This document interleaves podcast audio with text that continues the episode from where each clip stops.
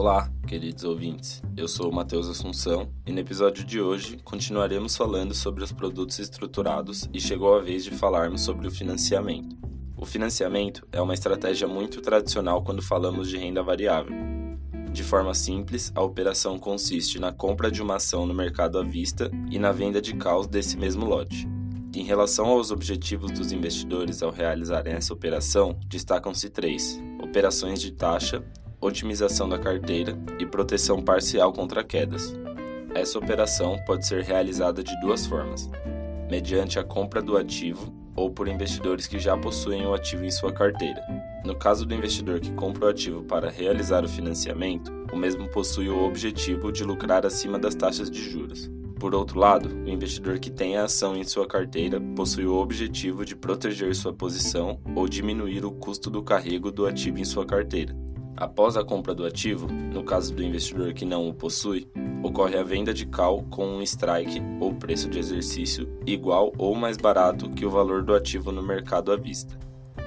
Isso ocorre porque o objetivo do investidor é ser exercido e, ao vender a call nesse preço, o prêmio recebido e a proteção contra quedas aumentam. Para o melhor entendimento da operação, utilizaremos um exemplo. Um investidor comprou 100 ações XYZ por 25 reais cada e vendeu 100 calls com strike 24 para o vencimento em um mês. O prêmio recebido pela venda de cada call foi 2 reais podemos perceber que o prêmio recebido foi maior que a diferença entre o preço de compra e o strike da opção, o que torna a operação viável. Em relação ao funcionamento dessa operação, o investidor pretende que o ativo mantenha seu preço acima de 24 reais, pois será exercido na opção e venderá a ação pelo strike.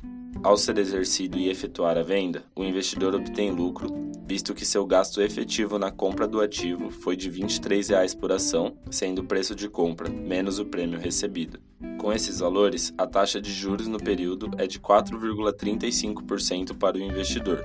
Por outro lado, caso o ativo desvalorize e seu preço fique abaixo do strike, o investidor possui uma proteção até o valor de 23 reais, visto que foi seu custo efetivo na operação. Essa proteção, em porcentagem, equivale a 8% para o investidor.